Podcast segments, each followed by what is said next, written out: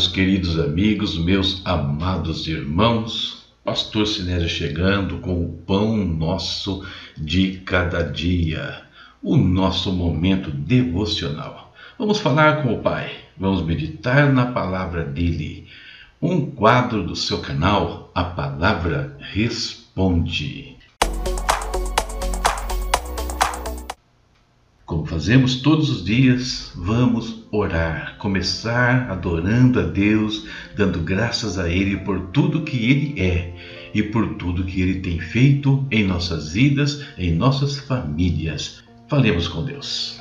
Pai amado, em nome do Senhor Jesus, muito obrigado, Pai mais um dia de vida o Senhor nos concede, mais um dia protegidos e amparados, Senhor, por Ti. Mais um dia, Deus, cheio da Tua provisão, provisão de vida espiritual, vida física, provisão, Senhor, em tudo que nós precisamos. Te louvamos, ó Pai. Nós te bendizemos, Senhor, por causa da tua bondade, do teu amor e da tua misericórdia. Oramos mais uma vez pelos nossos irmãos, amigos, por aquelas pessoas que, confiando, Pai, em nós, pedem oração. Por isso, sobre todos eles estendemos as nossas mãos agora, repreendendo todo o mal em nome de Jesus, declarando saúde, Senhor. Continuamos orando pelo José Roberto, Pai, enfrentando aí um câncer, que o Senhor dê forças a ele a sua família, meu Deus, durante este período. Agradecemos pela vida da Giovana, Senhor, que já se recuperou também. Oh Deus, o Senhor tem cuidado de nós. Pai, colocamos no teu altar também os teus filhos, irmãos, aqueles que estão pedindo socorro do Senhor, ajuda do Senhor, inspiração na vida financeira.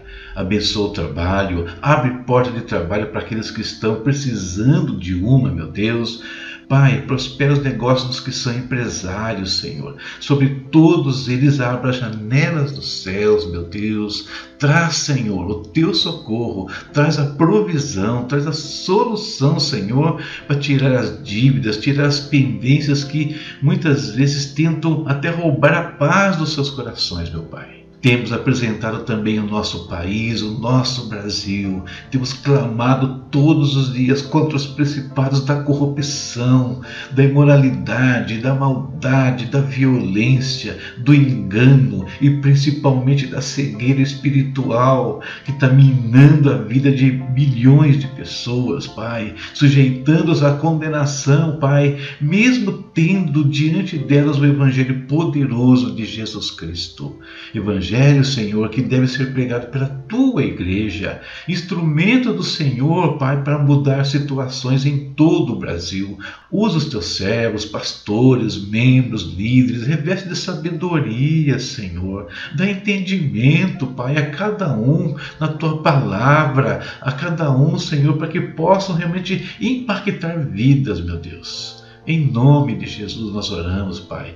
Vem, Senhor Deus, também sobre a vida de pastores e amigos que temos orado aqui, apresentado diante do Senhor. Guarda as suas vidas, as suas famílias, o seu ministério. Entra com provisão. Aqueles que estão em situação de risco do Brasil e fora dele, protege-os, Pai. Livra-os de todo perigo, meu Pai. Em nome de Jesus.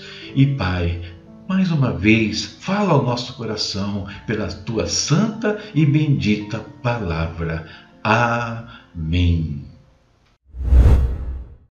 Hoje nós lemos 2 Timóteo capítulos 1 ao 4. Eu quero ler com vocês 2 Timóteo 1 do 15 ao 18, onde Paulo escreveu: Você sabe que todos os da província da Ásia me abandonaram, inclusive Fígelo e Hermógenes. O Senhor conceda misericórdia à casa de Onesíforo, porque muitas vezes ele me reanimou e não se envergonhou por eu estar preso. Pelo contrário, quando chegou a Roma, procurou-me diligentemente até me encontrar. Conceda-lhe o Senhor que, naquele dia, encontre misericórdia da parte do Senhor.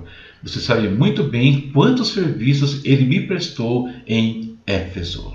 Tema da nossa reflexão hoje quando os verdadeiros amigos aparecem.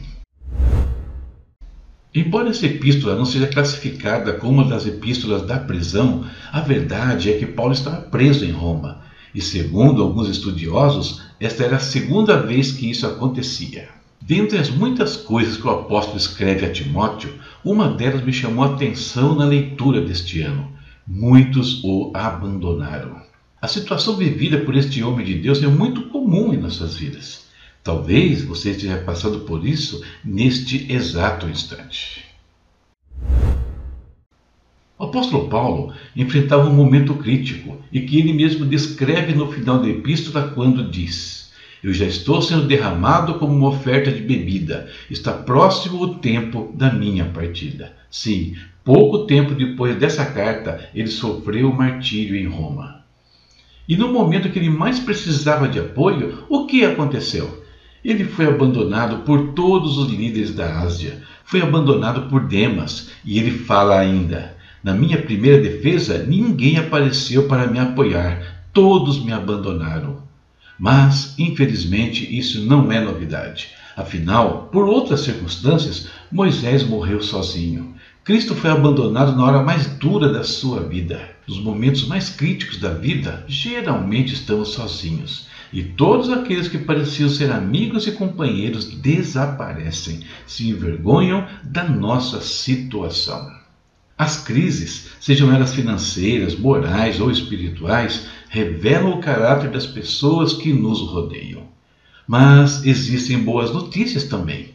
Nesses momentos descobrimos quem são aqueles que verdadeiramente estão ao nosso lado e podemos separar estes em três grupos. Primeiro, temos aqueles que nunca nos abandonam. Paulo tinha Lucas, o médico amado, capaz de suavizar as dores da alma e do corpo. Jesus teve João, que até no momento da cruz estava ali, sofrendo com ele e sendo capaz até de cuidar da mãe de Jesus. Mas Moisés não tinha ninguém, você pode pensar. Teve sim, teve um Josué, que só não subiu até o alto do monte porque não lhe foi permitido. Depois temos aqueles que, sabendo da nossa situação, não se cansam enquanto não nos encontram, como fez o Nisíforo, como fez a Arimateia depois que perdeu a Cristo. Finalmente, temos o Pai, o Filho e o Espírito Santo. Eles estavam com Moisés, com Jesus e com Paulo. Pode ser que não sobe ninguém contigo nas horas mais críticas, mas estes jamais te deixarão. Por isso, valorize não os que estão por perto todos os dias, antes os que permanecem ao seu lado em qualquer dia, seja bom ou seja mau. Essa é a nossa reflexão para o dia de hoje e que isso nos ajude a valorizar aquelas pessoas que realmente estão ao nosso lado, familiares, amigos, irmãos que nunca nos desamparam, que sabendo do que está acontecendo sempre nos procuram de alguma maneira. Deus abençoe a sua vida, a sua casa e a sua família. Próxima leitura 1 João, capítulos 1 e 2. Estamos aí a poucos dias de fechar a nossa leitura. Não é hora de desanimar nem de parar. Falta muito pouco. Na sua tela, nos comentários do vídeo, do podcast, você encontra os links aí para a Amazon, para a Hotmart, onde estão os nossos materiais. Na Amazon tem livro impresso também, lembrando, não somente digital. Cursos, palestras e seminários também disponíveis com temas que estão na sua tela. Enfim, precisando de ajuda em relação à palavra, fala conosco, porque a palavra responde. Até a próxima, se Deus quiser. Tchau, tchau.